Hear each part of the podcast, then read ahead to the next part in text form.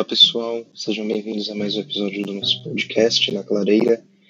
E hoje a gente conversa com a Camila Medina, jornalista.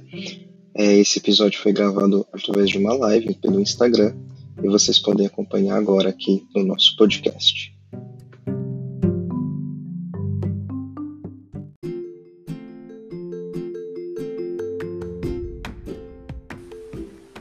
Oi, Camila. E aí, Felipe, tudo bom? Tu, tudo bem e você? Quanto Como tempo? Tá?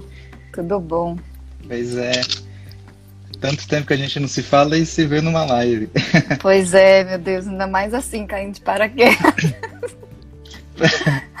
pois é. Então, Camila, abro aí a palavra para você se apresentar. Como o Felipe falou, sou jornalista.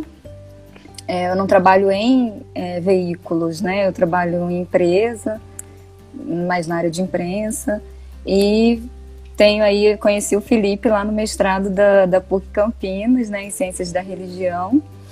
É, a gente fazia parte do mesmo grupo de pesquisa. Uhum. E, assim, eu fiquei pensando, meu Deus, eu vou aceitar, né, uma coisa assim, agora, falar sobre isso, a gente fica se preparando aí tempos para apresentar um, um um paper num congresso de autores que a gente está estudando há séculos, temas que a gente está tá estudando. E aí vem o cara me convida para falar aí sobre esses temas do nada.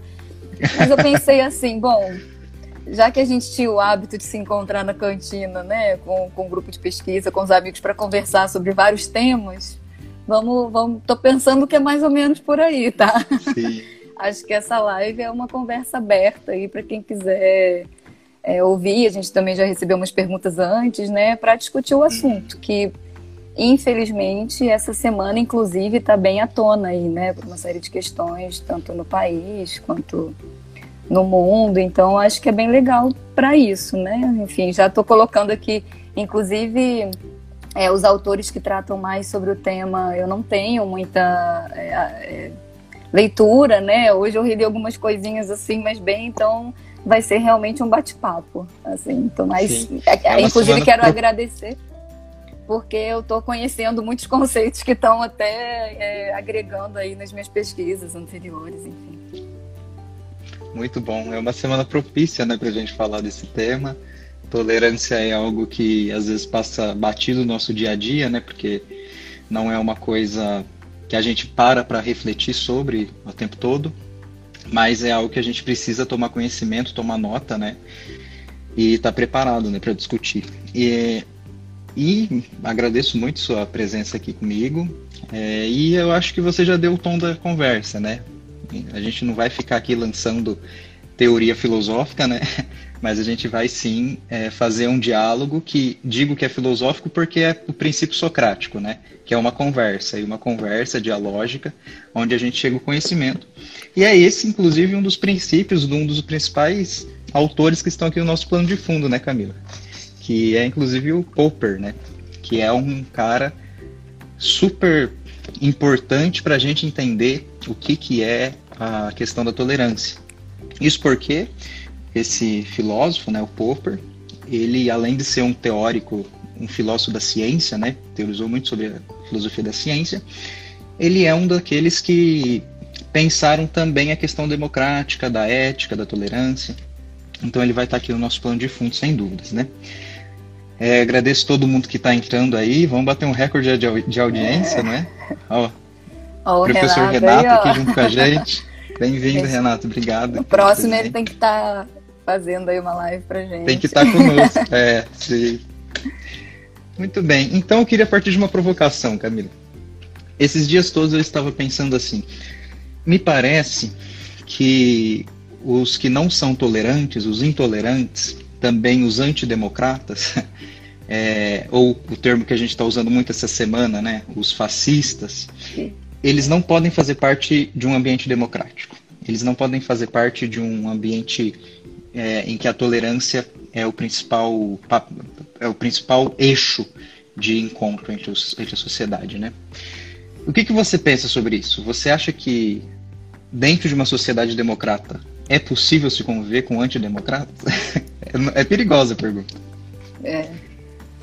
Não sabia que ia ter essa pergunta assim tão direta Porque Eu gosto de fazer surpresa. É, percebendo. tá, tá, não tá muito parecido com as conversas na cantina, não, hein, filho? É. Brincadeira, tá assim. Acho que é. Que é, é que aqui não tem coxinha. Que é essa ideia. É. mas, mas eu acho que essa é a grande questão, né? Acho que a gente pode discutir um pouco, não tenho nem como é, responder assim, né? Porque é uma resposta até que pode ser perigosa, né? Como assim, de, de dar. É... Não, eu não acredito que a gente possa conviver com o diferente. A gente vai conversar aqui vai ver que isso é muito mais complexo, né? Do que simplesmente dar essa, esse ultimato, assim, né? Sim. Mas, de fato, assim, né, olhando tanto o Popper e, e né, todas as, as, as, as teorias, enfim, as conversas que a gente é, tem e vê sobre a questão da tolerância, sobre a liberdade, é que são, são, são questões que não podem ser levadas à, ulti, à última instância, né? Porque se você admite que um antidemocrata é, eu não vou nem dizer viva, né? Porque é isso, conviver, é, ele está ali vivendo, mas que ele se exponha, né? E pregue o fim da democracia, você está admitindo que é, é, a possibilidade do fim da democracia, né? Enfim, que esses, que então é, vira um paradoxo realmente, né? Como que a gente vai uhum. permitir que, que o antidemocrático tenha vez numa sociedade democrata? Isso não, não democrática, né? Não, não faz muito sentido, né? Agora, como isso tem que ser superado é que é a grande questão, né?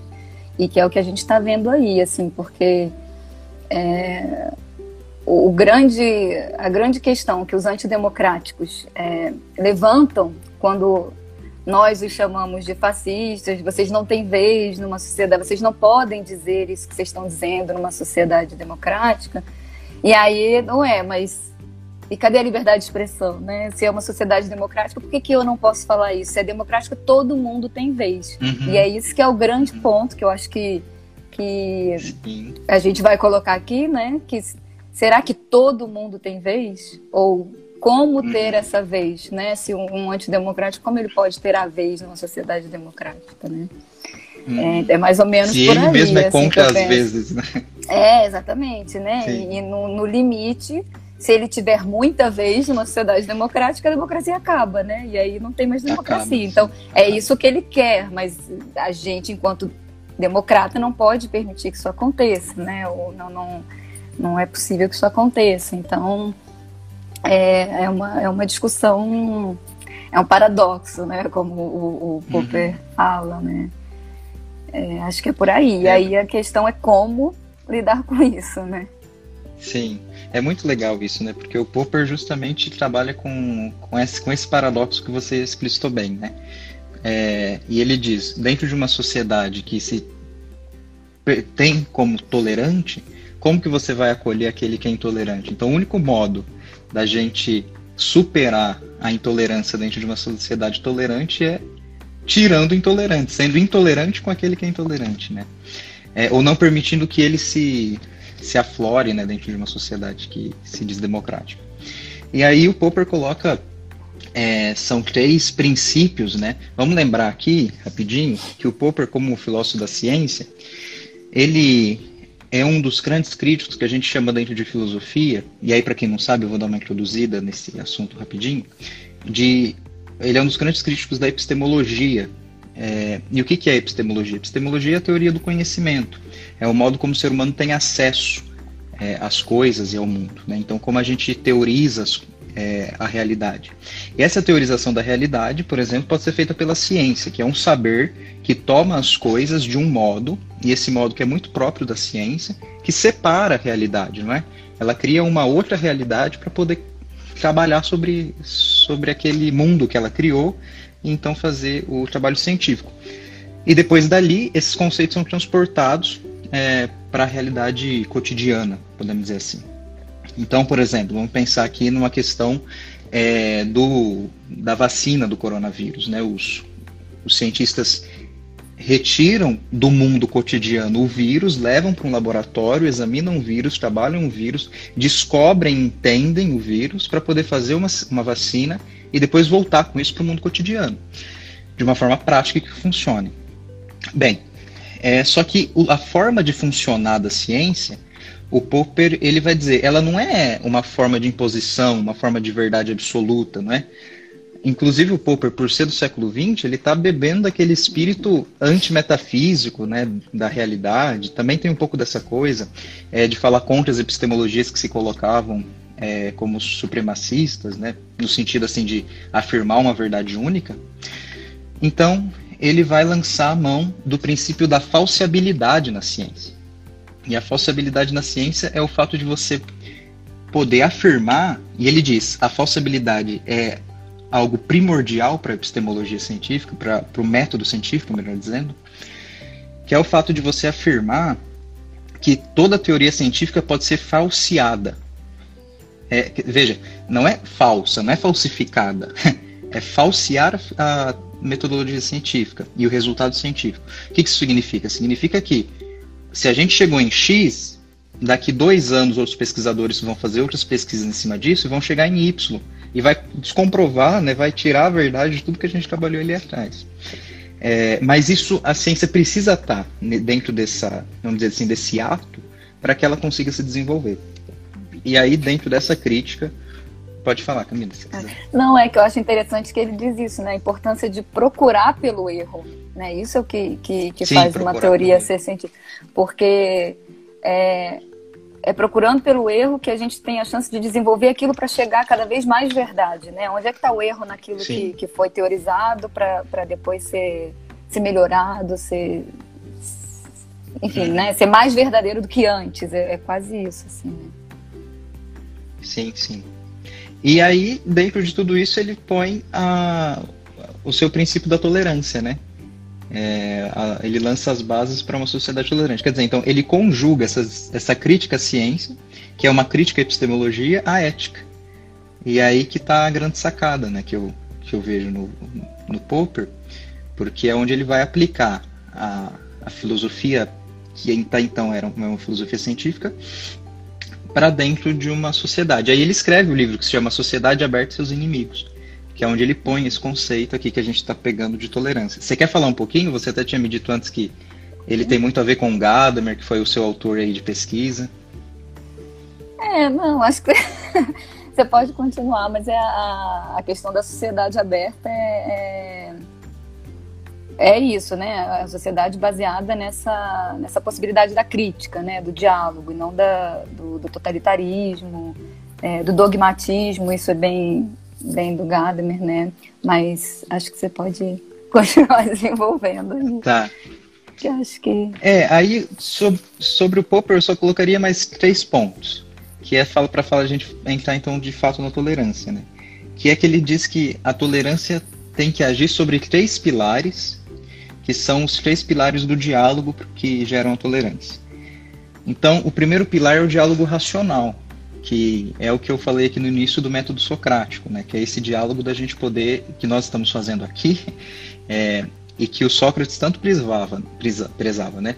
Que é o, o fato de nós podermos é, dialogar de forma racional, com, com argumentos bem lógicos e fundamentados sobre alguma coisa, não dizer algo que é achismo, né? Que os gregos diz, diriam que seria doxa, né? Algo que é só um palavreado, mas não, é algo que é fundamentado, fundamentado na experiência, fundamentado no caso do, aqui do Popper numa experiência científica, talvez. Então, precisa de um diálogo racional. O outro fato é que a tolerância precisa estar sustentada sobre o princípio da falsibilidade também, assim como a ciência. Quer dizer, para eu estar falando aqui com a Camila, eu preciso me colocar no papel de que eu não sei nada, de que eu só estou aqui para ouvir a Camila. E a mesma coisa é, é, o, é o espírito dela, né? Quer dizer, é permitir ser é, falseado, né? É permitir estar errado. E entender que esse erro, na verdade, é que vai me levar à, à compreensão de uma verdade, que é o terceiro ponto. Então, quer dizer, se primeiro a gente tem esse, esse espírito de falsibilidade, depois a gente tem o espírito dialógico, que nós estamos fazendo aqui por meio de uma conversa, o fruto disso é que talvez a gente possa chegar a uma verdade. E aí o Popper coloca, é uma aproximação de alguma verdade, né? Não é um, uma verdade totalizante, porque não, não há uma verdade totalizante. É, talvez. É, né? então, acho que é aí que entra realmente essa ideia, né? Porque o diálogo pro, pro Gadamer, que é o, o autor que eu, que eu estudava, é um pouco isso, é dar o outro é, a chance de falar, né? Um diálogo é verdadeiramente ouvir o outro. Então, é, a gente já entra no diálogo, para entrar num diálogo de fato, você tem que entender que você primeiro admitir que você pode estar errado, né? E, e, admitir que o outro esteja certo. Se você já entra achando que você está certo, já é um problema, né, para o diálogo ser efetivo. Sim. Então, admitindo isso tudo, né, e aí refletindo sobre, no caso, fazendo inclusive autocríticas, se chega a alguma, a, a alguma verdade, né, que já é mais verdade do que a que eu tinha, só minha, né, e que ainda não é, que ainda não é, porque nunca pode ser a verdade absoluta, né. Então, acho que é um pouco uhum. essa, essa ideia. Uhum. E aí, como que a gente pode usar isso para entender o que a gente está vivendo? Como você, do ponto de vista assim, jornalístico, é, por mais que você hoje não esteja trabalhando diretamente com a veiculação de, de mensagem, né, de notícias, mas como que você, do ponto de vista do jornalismo, entende que esse princípio da tolerância deve ser balizado num tempo em que as instituições midiáticas estão sendo atacadas. É. Então, acho que tem muito a ver aí com o segundo ponto da, que era o segundo tema da live, né, da questão da liberdade de expressão. E aí, claro, é, aí vai desdobrar uma das liberdades que a gente tem numa democracia, é a liberdade de imprensa, né, e que também é bem é, mal compreendida, inclusive por esses que atacam, né, a, a imprensa. Mas eu acho que antes disso é interessante falar sobre esse conceito é, de liberdade de expressão, que aí até eu, eu, se a Bianca quiser fazer algum adendo aí, se ela estiver assistindo a gente, é. ou, né, porque aí, aí entra num, numa questão mais jurídica, ou outra pessoa, com Sim. certeza. Que aí já não é mais o, o, meu campo, mas assim, bem nesse, nesse clima de, de bate-papo, eu acho que é a grande questão quando a gente fala de tolerância, né? Aquilo que eu falei lá no início, assim. Então, a gente entra numa, num embate sem fim de que, ah, então é possível dizer qualquer coisa. O que é liberdade de expressão, né? É poder dizer qualquer coisa, poder fazer qualquer coisa, se expressar de qualquer forma. É, e aí, primeiro a gente tem que pensar o que, que é liberdade, né? O que, que é ser livre. Então, o próprio Popper né, coloca a questão que o ser humano ele tem como, né, comum do, dos, das capacidades humanas é ser livre. Ou seja, é ser capaz de fazer escolhas, né? Só que para a gente ser capaz de fazer escolhas, é, essas escolhas elas estão dentro de um universo possível, né? Você não pode escolher qualquer coisa, né? A gente tem limitações é, sociais, culturais, inclusive biológicas, né? A gente não pode ser livre, uhum. sei lá, né? a gente não, não pode voar, não pode não morrer, enfim, tem uma série de limitações que, que, que, que limitam as nossas possibilidades de escolhas, né? Então, é, isso, essa noção de liberdade como capacidade de escolher, ela é até interessante porque a gente entende por que, que tem pessoas mais livres do que outras, né? Por que, que a gente pode dizer que alguém é mais livre do que outro? Porque ela vive num ambiente de mais escolhas, de mais oportunidades, né, de escolha, ela uhum. pode escolher mais do que outras. E eu acho que quando numa sociedade democrática a gente tem esse direito, né, da liberdade, ou seja, que todos é, são livres, né? Tem essa, essa, essa liberdade de expressão. Eu não quero dizer que todos possam fazer qualquer coisa, né? Sem nenhum tipo de, de limite. Eu quero dizer que todos tenham o mesmo direito à liberdade, ou seja, que todos vivam em iguais, em iguais condições para exercer essa liberdade. Então, que esse universo de escolhas, digamos assim, né, que essas possibilidades de escolha, elas, elas sejam é, esse universo seja o mesmo, né, para todas as pessoas igualmente. Então, isso já ajuda a perceber um pouco o que, que é isso, liberdade de expressão que a gente está falando, né? Então, se na verdade eu tenho que garantir que todos sejam livres igualmente. Se eu já não, se eu falo o que eu quiser de uma maneira que oprime o outro ou que, que não permita que ele seja livre, eu já não estou mais é, exercendo essa liberdade de expressão porque eu estou uhum é, limitando o outro mais do que eu, né? Então, tem uma frase interessante, eu li esses dias e eu, eu confesso que eu não, não lembro quem falou, mas que é, só é livre nesse sentido, não talvez no sentido filosófico, né, do pensamento livre, enfim, mas nesse uhum. sentido de liberdade de escolha, né, só é livre para fazer, para falar o que bem entender o tirano, né? Na tirania existe a liberdade absoluta, porque o tirano ele faz o que, o que bem entende, né? Pra, Mas aí os outros não são apenas, né? livres. Né? Para o tirano apenas, exatamente. Então, assim, numa sociedade livre, que é o princípio de uma sociedade democrática, que todos sejam livres, eu não posso ter a liberdade absoluta, né? Então essa essa uhum. liberdade ela é ela é ou pactuada, ou dialogada, enfim, aí é, são para isso existem os princípios da democracia, para isso existem as leis, né, que vão estabelecendo esses limites para que todos tenham é, liberdade em iguais condições, digamos assim, né? É, acho que, que é mais ou menos por aí. E aí a liberdade de imprensa entra nessa, né? Um dos princípios na sociedade democrática é a imprensa livre né? Assim, é claro que a gente sabe que estava é, até vendo sobre isso. O Brasil ele, ele não é tão assim, acho que num ranking de 180 ele está lá em centésimo, centésimo e pouquinho, liberdade de imprensa, porque por mais que se tenha uma liberdade, muitas coisas cerceiam a liberdade, né? Não é só o fato da censura direta, né? Então, sei lá, a, o próprio, a própria publicidade nos jornais, né? É, a imparcialidade. Então tem muitas coisas aí que não, não mas, mas ao mesmo tempo é isso também, não existe a liberdade absoluta, né? Então, assim, eu não posso, com o jornal, a gente viu o caso lá da França, do, do, do da, da caricatura, né, contra, ah, contra os muçulmanos. É, então, assim, é sempre um... Que é um caso clássico, né? É, exatamente, de liberdade de expressão, liberdade de imprensa. Então, é sempre tem, sempre tem que ser ponderado nessa questão da tolerância, da liberdade de expressão que a gente está tá comentando aqui, né? Assim, até que ponto o que eu estou dizendo vai oprimir o outro, né? Não vai dar a ele a chance de ser quem ele é, porque de alguma maneira está ali uhum. prejudicando a sua própria liberdade, né? Acho que essa é a grande questão. Uhum. Muito bom. É, enquanto você falava, a Bianca veio aqui e nos fez um comentário. Ah, dizendo que, dizendo que a lei, quando limita a liberdade de expressão, já nos faz questionar onde mora a liberdade. É, daqui a pouco vou fazer um comentário sobre isso. Antes, só deixa eu ver aqui, porque também o Igor, que acho que você conheceu, foi amigo meu lá da, lá da filosofia. É, agradeceu a gente por estar fazendo o te debatendo aqui o tema, mandou um abraço. O Renato também disse que você fez uma ótima é, ponderação.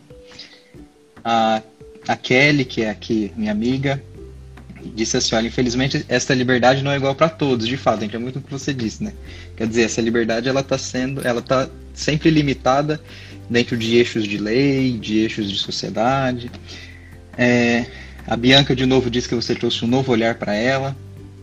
E é isso aí. Se alguém tiver algum tema que queira comentar embaixo, que queira perguntar ou alguma coisa para é, para enriquecer aqui o nosso debate, né? Pode colocar.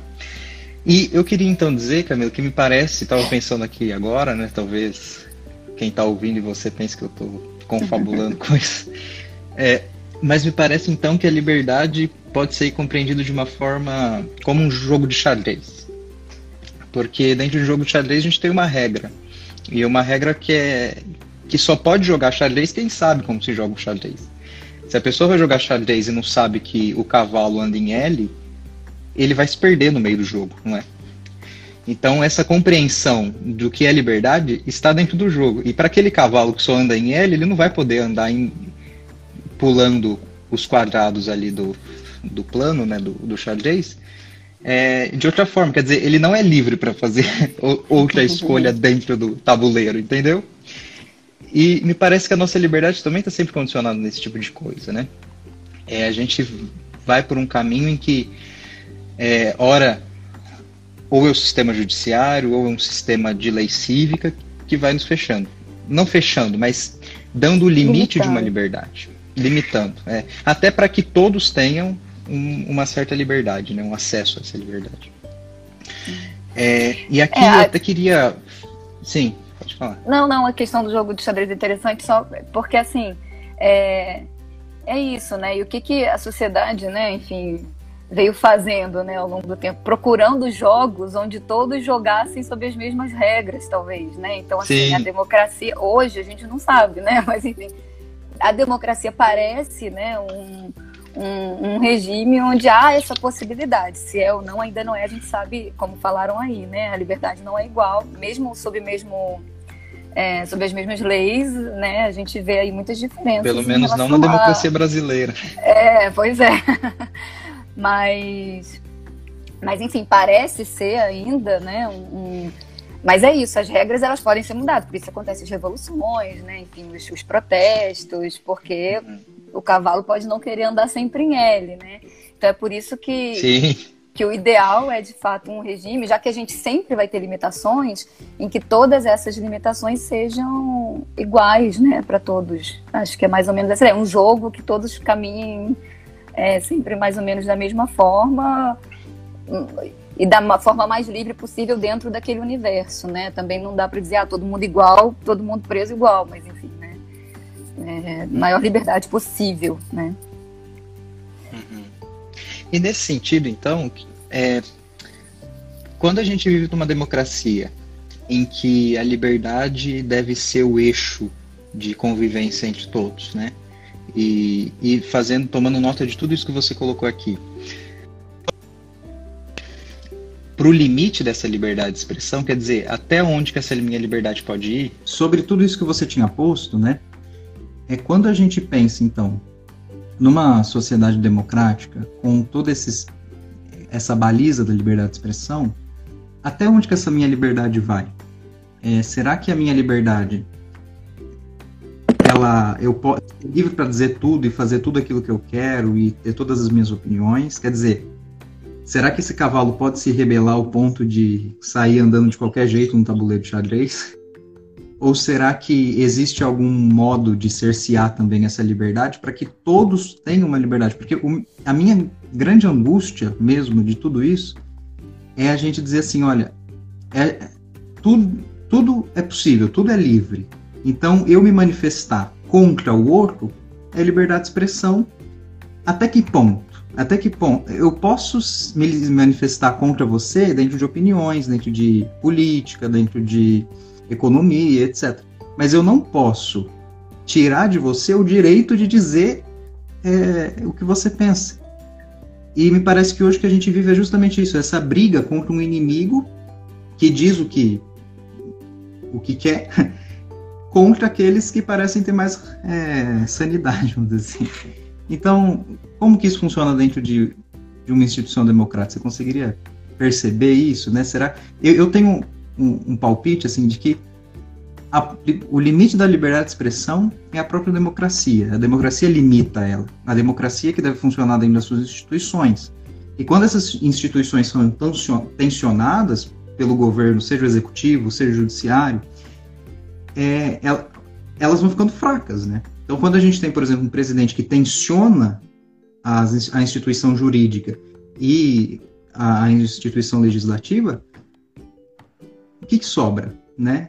Parece que daí a gente começa a não adentrar mais em campo, em opinião democrática, né? A gente, a gente começa a ter falha democrática, porque daí vai se aflorando o discurso de um lado só, entende o que eu estou dizendo? Hum. Enquanto você vai comentando, eu vou me arrumar aqui para eu poder te ouvir. Ah, não, eu acho até interessante, eu vou falar aqui rapidinho, mas eu acho interessante até você comentar depois do paradoxo da intolerância, né? Que eu acho que tem um pouco a ver com isso. Mas é, eu acho também que a gente, isso a gente, a gente mesmo, inclusive eu, assim, é, gostaria muito de estudar mais sobre isso, sobre a questão do que é democracia, né? Assim, é primeiro resgatar esse conceito de democracia o que, que é, por que, que a gente vive é, numa sociedade assim. Porque o que a gente vê hoje, como você bem falou, é que quando essas pessoas admitem ter essas, essas ideias, né, essa, e, a, e essa fala mais intolerante ou contra a própria democracia, é exatamente isso que elas alegam, né? Ué, mas isso é uma sociedade democrática. Então, democrático de verdade não é acatar as instituições, porque é a voz do povo, então, se eu sou o povo, eu posso falar o que eu quiser. Então, e isso está né, lá nos primórdios da democracia, do sistema democrático, republicano, enfim. já se existia esse risco, né? A questão da tirania do povo, né? É, esse problema que, que pode surgir, né? Ah, e se o povo for, né, for tirano, como é que faz? Se é a voz do povo. Então, para isso surgem as instituições democráticas, exatamente para regular isso, né? Os poderes, enfim. Então, é, talvez aí a Bianca também possa dar uma ajudinha para gente. Mas, mas eu acho que, que essa grande questão, assim, né? Por exemplo, na Alemanha é proibido apologia ao nazismo, é proibido. Né? É isso, é, é como o Popper, acho que você, quando você podia explicar o paradoxo da intolerância, um pouco isso, assim, existem leis contra isso, né, assim, é, e o que a gente vê no Brasil, a gente teve um problema muito sério, né, que foi uma certa condescendência, sei lá, né, com a, com a ditadura e com as pessoas que participaram daquele, daquele momento, e que a gente acha isso, né? Assim, ah, mas democracia é isso, quando cada um pode querer o que quiser, e eu quero ditadura, sabe? Assim, é um é contrassenso, não faz sentido, mas, mas a ideia que a gente tem no Brasil de democracia, que é muito superficial, né? É muito do bom senso, que é um pouco a filosofia, a filosofia aí do, do Olavo de Carvalho, né? É, é uma ideia de que ah, se democracia que o povo quer, é o que o povo quer, mas mas aí o povo quer e acaba com a democracia. Então, assim, primeiro falta resgatar o que é democracia, né? O porquê tá lá, porquê que a Constituição diz aquilo. E segundo, lançar mão, assim, acho que é por isso que a gente tem visto também. E eu acho que de todos os lados, tá? Dos lados de quem prega, por exemplo, uma ditadura e do lado da gente que, é, que defende a democracia, entender o que, que a gente está defendendo, né? Assim, a importância das instituições, do, dos valores, o que, que, é isso, né? Assim, é... será que e aí vem até uma questão do Popper que eu achei muito interessante sobre a verdade, a questão da falsibilidade, né? Assim, será que a democracia que a gente defende é realmente a democracia? Será que esse sistema eleitoral representativo, será que eu, eu defendo isso mesmo até até o fim? Será também que então não é uma oportunidade de fazer uma democracia diferente, resgatar alguns princípios e sempre com essa linha de, de da, da, liberdade, da igualdade de, de oportunidades de liberdade, né? Eu acho. É, o Renato está falando dos poderes transferes, a coexistência com a participação, exatamente. Assim, entender como é que funciona esse sistema, né? Eu acho que é o primeiro passo, assim, para saber também o que a gente está entendendo, né? Uhum. Mas Muito acho que é legal falar do paradoxo, Felipe, da, da intolerância, assim, dessa de como, como que, que a democracia, como é que os tolerantes podem como regular isso, né? Como não deixar os intolerantes, é, porque no Brasil a gente não tem realmente isso, né? Assim, Uma regulação. Né? É. Olha aí a Bia. Hoje em dia, realmente, a democracia virou algo de conveniência. Dependendo da situação, ela é ponto de defesa. Outros, ela é hiperflexível, ao ponto de perdermos o norte. É, realmente, né? É, entra muito bem, porque parece que a gente pode ser democrata de ocasião, né? Quer dizer, eu, eu sou um de, defendo ideias completamente totalitárias, mas quando eu me as, é, tomo o direito de defender essas minhas ideias, então eu sou um democrata é, para poder defendê-las. Né? E, e, isso é um completo absurdo, né? Um completo absurdo. E aí é o que o Popper diz, então. A tolerância, ela só pode ser, ela deve ser seguida dentro de uma sociedade aberta, né? E aí aberta nesse sentido de uma pluralidade, inclusive, né? De, de diferentes pontos de vista. Só que para uma sociedade aberta, ou seja, uma sociedade tolerante, é necessário que nós tenhamos uma regulação do intolerante.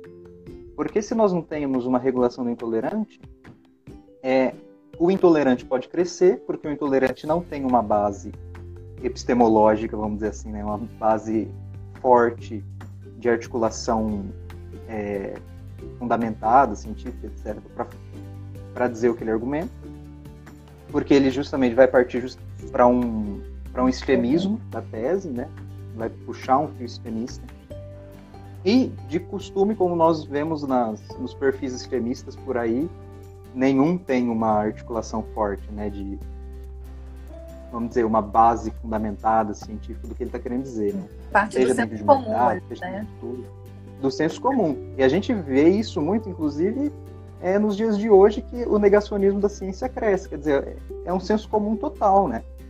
E aí aparece uma tiazinha lá no WhatsApp dizendo que tomar chá de banana vai ser bom para curar uma doença. Eu prefiro acreditar nela do que acreditar na ciência, que está publicando N artigos diariamente para falar do vírus, entende?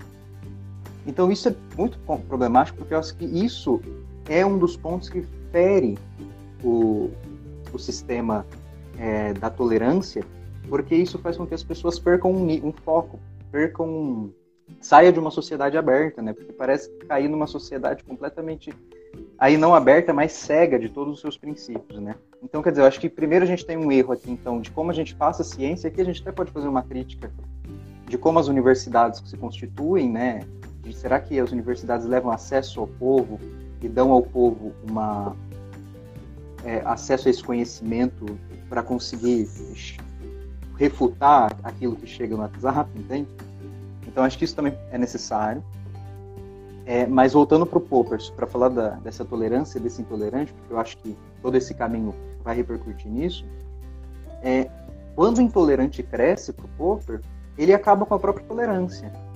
Porque aí ele sucumbe os tolerantes que ficaram, porque ele não aceita o intolerante. Quer dizer, o tolerante, né? Veja, por exemplo, o que a gente viveu aqui no Brasil na ditadura militar. Os militares não toleravam aqueles que eram chamados, talvez, na cabeça deles de comunistas, porque contrariavam o governo. E quando isso acontecia, eles eram atacados diretamente. Hoje eu conversava, inclusive, com a minha professora de espanhol e ela disse: Olha, na... ela é colombiana, né?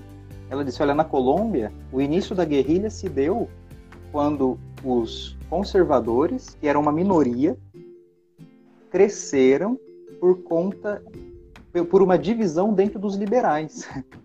Porque lá só tinha conservadores e liberais. Teve um momento que os liberais só ficavam no poder o tempo todo, eles racharam, e foi nesse momento que os conservadores tomaram o poder e levaram a cabo um governo é, ditatorial, até que houve a guerrilha para poder liber, libertar a Colômbia desse momento. E a gente vê isso hoje nascendo no Brasil, né?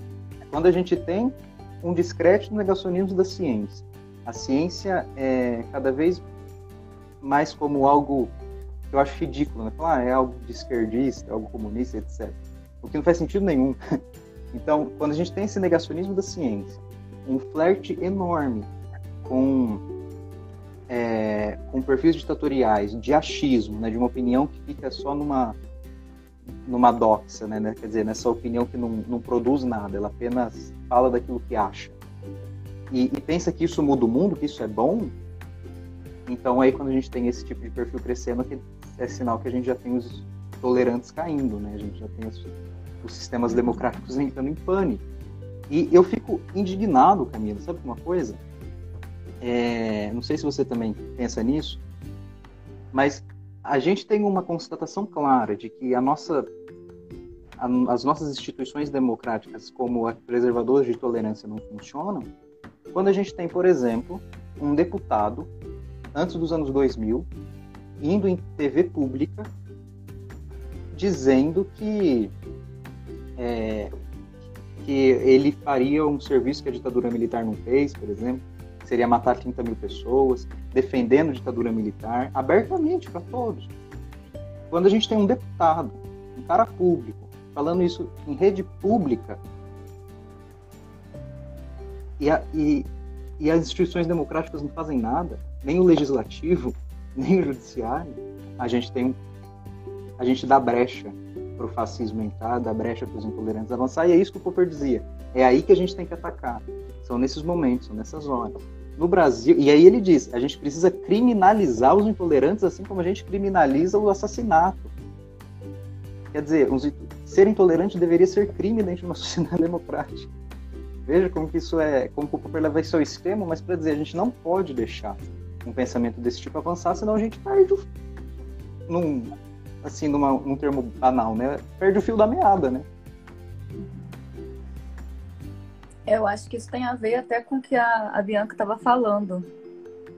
Ela fez aqui uns comentários, olha, a questão da regulação, né, que é, que é complexo, porque a dificuldade de regular direitos fundamentais, que é aquilo que a gente estava comentando, né? até onde sua liberdade de expressão afeta a minha liberdade de crença. Então, assim, é, é, é isso, é sempre um jogo, né? Assim, não existe a liberdade, eu não posso ter uma liberdade de expressão total. Né? Tem uma máxima uhum. antiga, né, da minha liberdade termina, onde começa a sua, enfim. Mas é um pouco isso, né? É a questão da tolerância. Se, eu, se o que eu digo está impedindo o outro de dizer ou ser algo que eu tenho direito, então é, essa liberdade não, ela tem que ser limitada, né? Então assim, se eu posso crer em algo, mas essa minha crença impede o outro de crer, tem alguma coisa errada, né? Porque as condições de liberdade, que a gente estava falando lá no início, né? As possibilidades de escolha, é, se a gente vive numa sociedade, ela tem que ser a mesma para essa sociedade, né? E, assim, num momento de mundo globalizado, idealmente, é claro que isso, enfim, aí tem outras discussões, né? Que seria para a humanidade, enfim. Mas eu acho que entra um pouco por aí e é o que você está falando, né? Que alguns países criminalizam discursos assim. Exatamente por isso, né? Porque esse discurso, ele, ele não é só um discurso que expressa algo, ele, ele não dá o direito do outro expressar o que ele poderia, o que eu mesmo expresso, né? Então, assim, eu estou tendo mais liberdade que o outro, em alguma medida, né? E aí ela falou aqui também.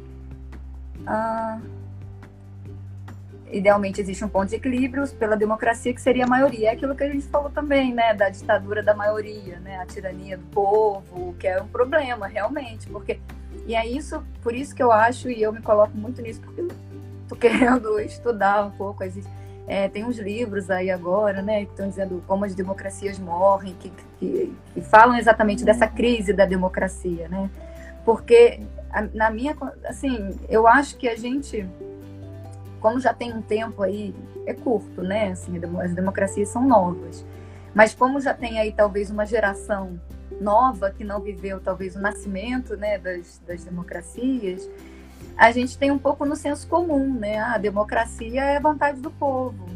E aí é, é, não percebe essa possibilidade, que ela é real, e é o que a gente está vendo aí, né? Assim, o povo ele pode ser extremista, o povo pode se juntar e virar um soberano ditador terrível, porque ele, ele não vai. É, a vontade dele vai ser exatamente reprimir a liberdade do, das minorias, né? Então, assim, que é, o, que é o que a gente assiste no governo hoje, né? Ah, se a maioria é cristã, a minoria tem que se curvar à maioria. Isso é uma questão, assim, é totalmente uma distorção do conceito de democracia, né? Então, assim, acho que é primordial a gente resgatar esse conceito de democracia. E, assim, assumindo que a gente pode encontrar coisas é, problemáticas ali, entende? Que talvez lá no início, quando as instituições, né, todos os poderes foram propostos, a gente tem aí o pessoal lá na PUC estudando teologia política, né, que é muito interessante, como ainda as próprias democracias carregam essas essas estruturas, né, teológicas, algumas coisas assim, que ainda não são, não garantem talvez oportunidades iguais, liberdades iguais, mas é só resgatando isso e, e tentando corrigir no que é falso, né, como o Popper diz, tendo essa autocrítica, é que talvez a gente consiga lidar melhor que isso com isso, mas eu acho que, que assim, essa questão que no Brasil a gente tem um problema com isso, né, de criminalizar ou de não tolerar os intoleráveis, né, isso tem que ser posto também, né, que é uma questão, assim, não é porque eu não vou tolerar o intolerante, é que eu não, que eu deixei de ser tolerante, né, mas ele está colocando em risco a própria tolerância, né. Uhum. Muito bom. Aqui também o, o Renato fez uma, uma colocação para cima. A rigor, para negar a ciência pressupõe qualquer noção de ciência. Por exemplo, que o ministro da Saúde não precisa sequer ter formação e experiência na área de saúde. Pois é, a gente tem um militar hoje que não tem experiência nenhuma com saúde, assumiu de forma interina, sem contar que a gente ficou 17 dias sem ministro da Saúde no meio de uma pandemia, né? Ontem que foi formalizado a forma interina desse ministro. É, aqui o Deicron, o Deicron ele foi meu colega na filosofia, ele fez uma questão interessante. Ó. Acredito que além de resgatar o conceito de democracia, é de grande importância resgatarmos o próprio conceito e papel do que é liberdade, como conquistá-la. Acredito que, além de resgatar o conceito de democracia, é importantíssimo entender o que é e qual é a verdade. É. O Renato aqui embaixo. Então, Camila, até que ponto nós temos uma democracia suficientemente forte para a atual instabilidade política? Quer comentar aí? Não. Depois eu comento um pouquinho do Day. É, olha, eu, eu, é isso, né? Acho que o que a gente está percebendo é que não. Eu não sei, aí acho que faz parte desse, desses estudos aí que a gente deve resgatar, talvez, né? Renato até também pode ajudar aí, historicamente, como é que esse, isso foi. É, a democracia foi se constituindo no Brasil, né? A gente sabe que realmente, talvez aí com alguns percalços. É, mas, de fato, assim, o que, o, que se, o que a gente percebe hoje é que, eu não sei, sabe, acho que as próprias instituições democráticas, os próprios democratas, é, a gente tem medo de dizer é, disso, né? De dizer, olha, eu não vou tolerar isso. Porque a gente tem medo de ser taxado de antidemocrático, né? De intolerante. Então fica ali uma. É assim, é, é incrível como que, que, que, a justiça não tome certas providências com coisas que são, estão sendo ditas pelo, né, pelo executivo e coisas assim. Então, Ministério Público, aí também volta daí a Bianca para falar sobre essa questão aí das, dos poderes, da regulação aí, o quarto poder, enfim. É, e aí, quando a mídia né, coloca, tentando trazer isso à tona, vem aí um grupo e a gente tem um problema sério hoje também que são as tecnologias de comunicação, né? Então é, a questão do, do WhatsApp, né? Dos robôs. Então assim aí também cria uma sensação de que Tô lembrando aí do, do, dos 70% do, do Eduardo Moreira, né, da campanha. A gente cria uma sensação de que, na verdade, a maioria é essa Sim. que está é que tá aí contra a democracia e tudo mais, né? E, a, e a, o nosso sistema ainda não. Eu acho que a gente, assim, o que eu vejo, respondendo ao Renato aí, a minha angústia é que a gente meio que se sente, sente uma apatia, né? Parece que a gente não tem instituições fortes, né? Parece que a nossa democracia ela não, não é sabe lidar com isso, né? Assim, talvez por medo de, de, de se colocar como antidemocrática. Mas e aí, uhum. sabe? Corre o risco de, de, de sucumbir por causa disso, né? É um problema, realmente falta filosofia na democracia. É, falta qual... pensamento racional. Né? Uhum. É, eu queria comentar aqui rapidinho sobre o que o Bacon falou, porque ele disse que resgatar o conceito de democracia exige resgatar também o conceito de liberdade antes, né? É, e eu tô aqui me, me coçando, você sabe, para dizer de uma filósofa, que é a Hannah Arendt, que eu já disse no áudio aqui, e é incrível como que essa mulher sempre volta em variados temas que eu, que eu acabo tratando e pensando, né? Acho que por uma questão de, de afinidade mesmo com a filosofia dela. Mas a Hannah Arendt tem um texto incrível, eu recomendo aí quem gosta de, de ler filosofia, quem gosta de ler textos políticos, né? E se chama O que é Liberdade. Esse texto está num livrinho que se chama Entre Passado e Futuro. Vou mostrar aqui para vocês esse livrinho. E aqui ela trata sobre o que é liberdade. E ela diz o seguinte, que a liberdade, ela provém é, de uma inspiração humana que nasce com a vontade. Então, a vontade como algo originariamente humano e que não está em lugar nenhum. Então, assim, a vontade não está na sua ação, a vontade não está no seu pensamento, a vontade não está no seu juízo, né? A vontade, ela é uma parte própria do, do seu ser, do que te compõe. Então, quando você tem, por exemplo, a vontade de chupar um sorvete, não, isso não está nascendo do seu pensamento, não está nascendo do seu, é, na sua ação, do seu modo de fazer as coisas. Não, está nascendo da própria vontade, ela é pura. é isso que eu quero dizer.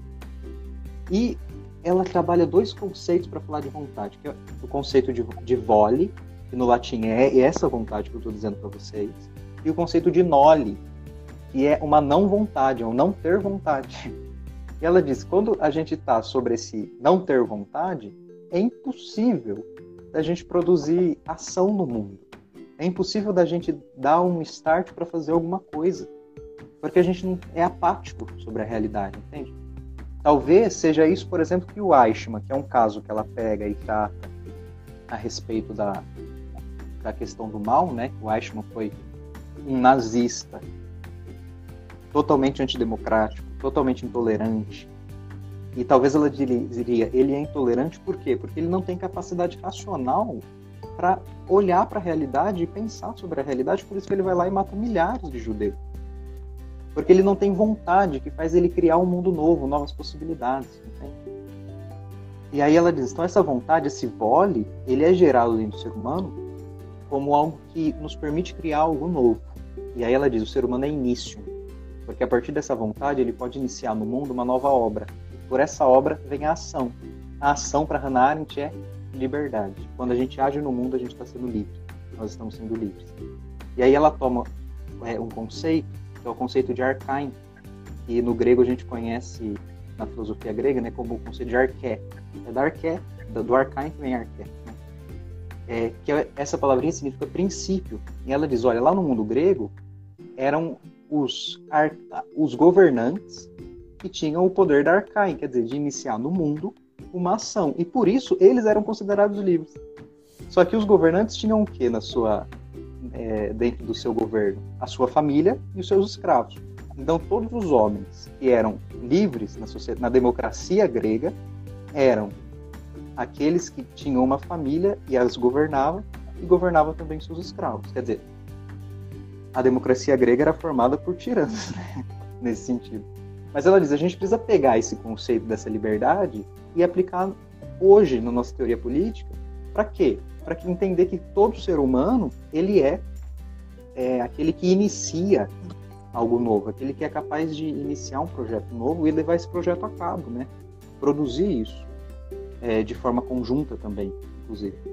E aí a democracia acaba nascendo desse, desse conjunto, deve nascer, né? Então, quer dizer, aqui eu já tenho um pouquinho em termos mais filosóficos, para dizer, essa liberdade, ela deve ser produzida no próprio ser humano enquanto ação. Então, quando a gente agir no mundo e lutar por uma democracia, e lutar contra o fascismo, e lutar contra a, as fake news que estão crescendo cada dia mais, e lutar contra, fazer o protesto é, contra o racismo, que essa semana está tão forte por causa da morte lá do, do negro nos Estados Unidos, quer dizer, tudo isso é ação no mundo, é forma de a gente expressar nossa liberdade e de exigir uma sociedade democrática, tolerante e condenar decisivamente aqueles que são intolerantes. Né?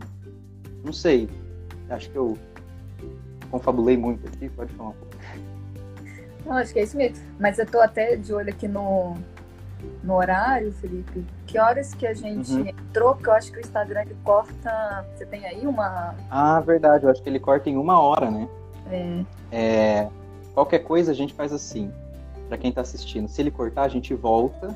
Para dar tchau. É, e fecha aqui mais. É, faz aqui mais uns 15 minutinhos e fecha. Uhum. Vai lá. Você quer, você quer trazer alguma pergunta? Porque você abriu uma caixinha de perguntas, né? Lá no seu. Ah, sim. No seu Instagram. Sim, sim. Aí a gente pode responder alguma coisinha. É, Se alguém na verdade, tiver alguma coisa para colocar aqui. É, na verdade, essas perguntas vieram da Bia. Ah, tá. É, mandaram pro Instagram dela. Ah, legal. Uma das perguntas foi: liberdade de expressão tem limite? Quer dizer, isso a gente já, já foi, é, já foi falado, né? É melhor cercar a liberdade de expressão ou ampliar a liberdade de expressão? Acho que também já foi mais ou menos falado aí, né? Eu acho que é, Acho que essa pergunta é até complicada mesmo, né? Porque assim, a partir de onde está. Que liberdade é essa? Já existe? Vai ser ampliada? Então, primeiro tem que saber o ponto é. de partida, né? Qual existe, qual vai ser ampliado. Depende, né? É Se, a questão do jogo, né? É a que... Exatamente. Se todos não têm liberdades iguais, talvez algumas devam ser ampliadas e outras né?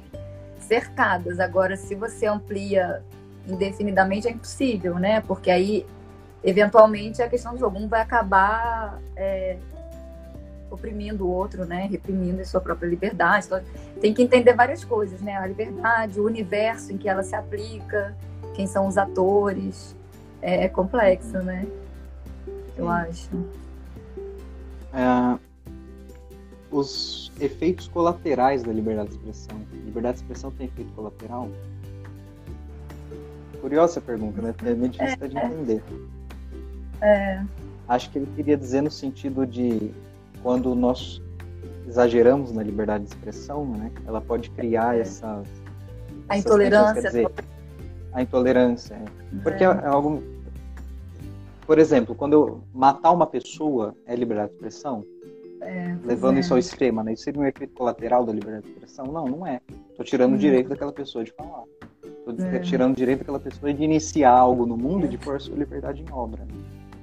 Uhum. E eu tenho uma questão aqui que, que eu acho melhor a gente voltar e tratar dela se a gente cair.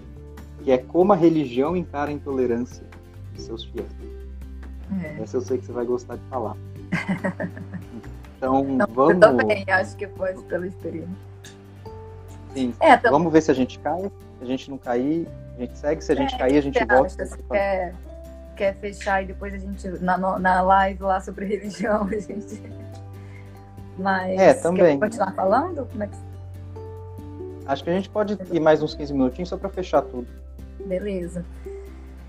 É assim, é, como é que é? A- como que a religião Como a encara- religião encara a intolerância dos seus fiéis. Quer dizer, aqueles fiéis intolerantes. É. Então, acho.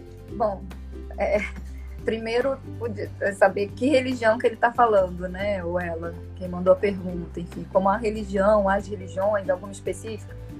A gente. De- bom, estou considerando aí que ele talvez esteja falando do cristianismo, né? Porque é a religião que a gente. que a nossa sociedade está né, tem, tem, tá inserida e talvez é onde a gente tenha visto, né, principalmente atualmente, grandes focos de intolerância, né, enfim, algumas algumas atitudes mais fundamentalistas entre muitas aspas aí, porque é um termo também bem polissêmico. Mas assim, não sei, eu acho que essa é uma boa pergunta para a gente fazer para os líderes religiosos, né? Mas porque acho que as religiões que não são é, é, oficialmente fundamentalistas, digamos assim, né? Porque a gente tem, teve aí um movimento forte, enfim, é, que se autodenominava, inclusive, fundamentalista, né? Dentro do, do evangelismo americano, enfim. Então, tem religiões que realmente é, falam abertamente que a, a questão da tolerância é uma questão de relativismo, que não é possível, enfim. Mas as outras religiões, né? Então, vamos pensar aí as religiões cristãs, né? O catolicismo e o o protestantismo, os evangélicos em, de modo geral, não né, pregam a, a, tolerância, né? Então, assim, é, acho que institucionalmente isso, isso é dito e, e teoricamente era para ser é, condenado, né? A intolerância dos fiéis, né? Em alguma medida. Mas eu acho que isso é muito o que a gente vê na prática, né, às vezes não é muito, muito assim. Então a gente vê aí nas paróquias, né, assim, é, eventualmente, principalmente quando não são casos muito é, agressivos, né, que eventualmente chegam aí, sei lá, num racismo, num espancamento ou numa exclusão de uma de um, de um público LGBT e tal. O que a gente vê é muito é, pastor, padre, passando pano, né, para atos racistas, homofóbicos, né, porque a nossa sociedade é assim, né, a gente tem uma cultura, é, enfim, patriarcal, né, heteronormativa e que isso também acontece dentro das igrejas, né, então assim é muito difícil a gente ver uma punição efetiva se esses religiosos não, não. Talvez a gente pode dizer que esse, essa visão vem com as igrejas. É, exatamente. Foram em grande parte responsáveis, né? Mas a não ser que tenhamos religiosos mais é, progressistas, mais afins, né? Ou movimentos, né? Então, é, dentro do próprio catolicismo tem aí diversidade católica, que é um movimento é, de famílias e casais é, homoafetivos, né? Que tem, tem Católicas pelo Direito de Decidir, que é um movimento feminista. Dentro das igrejas evangélicas tem, a gente, né, lá na, na PUC falou muito sobre as teologias, né, teologias feministas, teologia negra, as teologias da libertação as atuais, né, né, as decoloniais, tem, tem as teologias queers, né, lá nos Estados Unidos já tem igrejas voltadas para o público LGBT, que, que efetivamente fazem essa Então são movimentos assim religiosos. Então assim, não sei muito bem qual foi a pergunta dele. Eu, eu acredito que seja mais no âmbito institucional, mas é isso assim. O, o, o Papa As condena o racismo, é, mas dentro da paróquia, né, a gente tem aí uma, uma questão cultural arraigada, um racismo estrutural é, muito forte. Então assim, eu lembro muito da minha época de é, né, adolescente, enfim, na igreja, nos movimentos. As pastorais, elas são mais abertas, né? Algumas pastorais sociais, pastorais de juventude. Mas, assim, que uma frase clássica é assim, que Deus condena o pecado, não o pecador. Então, a gente aceita, né? A gente aceita aqui até onde é tolerável. Mas se a pessoa... Porque no Brasil a gente tem essa ideia, né? Assim, olha, o racista, ele... O, desculpa, o negro, ele tem que embranquecer um pouquinho se ele for muito negro, se ele tiver uma identidade, aí eu já não tolero, né? A, a mulher, ela tem que ser um, um homem de saia, né? Eu sigo uma, uma, mulher no Instagram, Maternity Livre, sigam, ela é maravilhosa. Ela diz assim, a mulher ela tem que ser um homem baunilha. Se ela é uma mulher, né? Assim, se ela traz o feminino com força, ela também não é tolerada.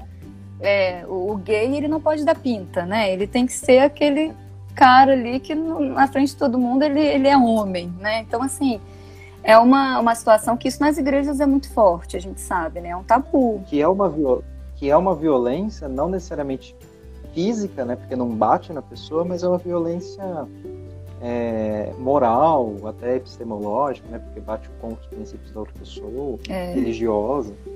E aí realmente a gente vê, assim, como é difícil de ser combatido, né? Assim, eu acredito assim que numa paróquia mais tradicional, se alguém realmente for espancado, né, por, por ser minoria, aí alguma, alguma coisa até o padre, as pessoas vão, vão ter que, né, é, vão ter que punir, vão ter que, que condenar. Agora, se é uma coisa mais velada, que é essa que a gente assiste todos os dias, é, é e dependendo também de quem fala, se a pessoa tem mais liberdade, né?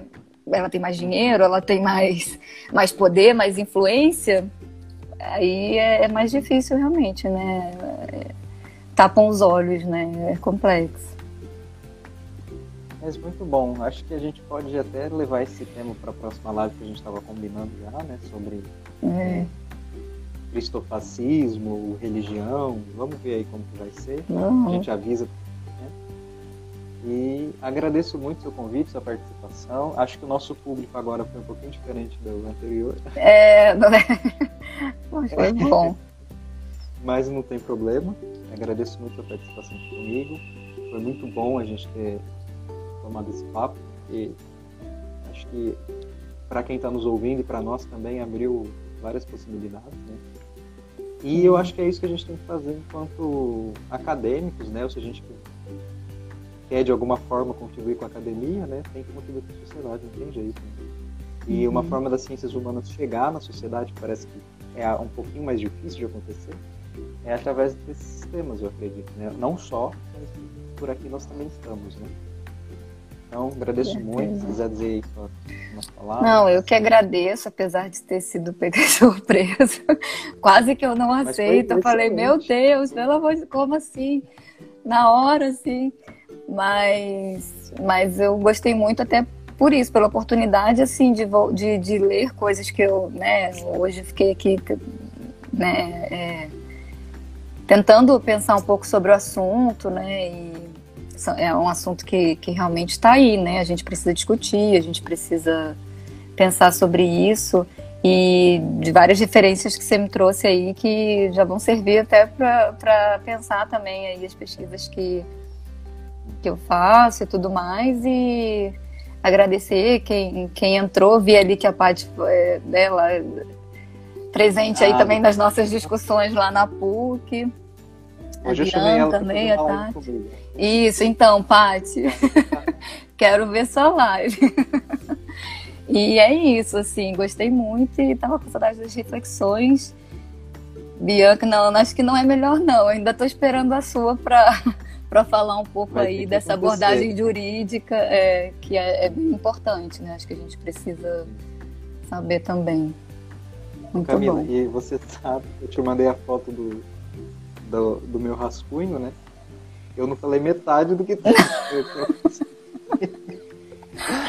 ah, que bom, porque o rascunho me assustou. É, né? Falei, não vou falar nada sobre isso, meu Deus. Não, mas o Mas, Cooper tava é. lá, tava tudo lá. Sim, mas para dizer que o papo aqui flui e a gente vai vendo aqui os nossos comentários e as pessoas, o pessoal foi colaborando, foi muito bom. É, é muito Obrigado, bom a participação Marcos. do pessoal. Sim, é, o vídeo vai ficar no IGTV, tá? A primeiro já está no IGTV, esse aqui também vai para lá, tá bom? Então, quem Legal. viu agora, depois, retoma aí, comentem, compartilhem. Obrigado a todos. Tchau, gente. Tchau, Camila. Tchau, obrigada, Obrigado. Felipe. Vamos ler o livro do Felipe. Tá Ah, propagando aí. aí é, tem novidade Legal. aí. Tá Muito bom? bom. Tchau, obrigada, Felipe. Tchau, gente. Obrigada.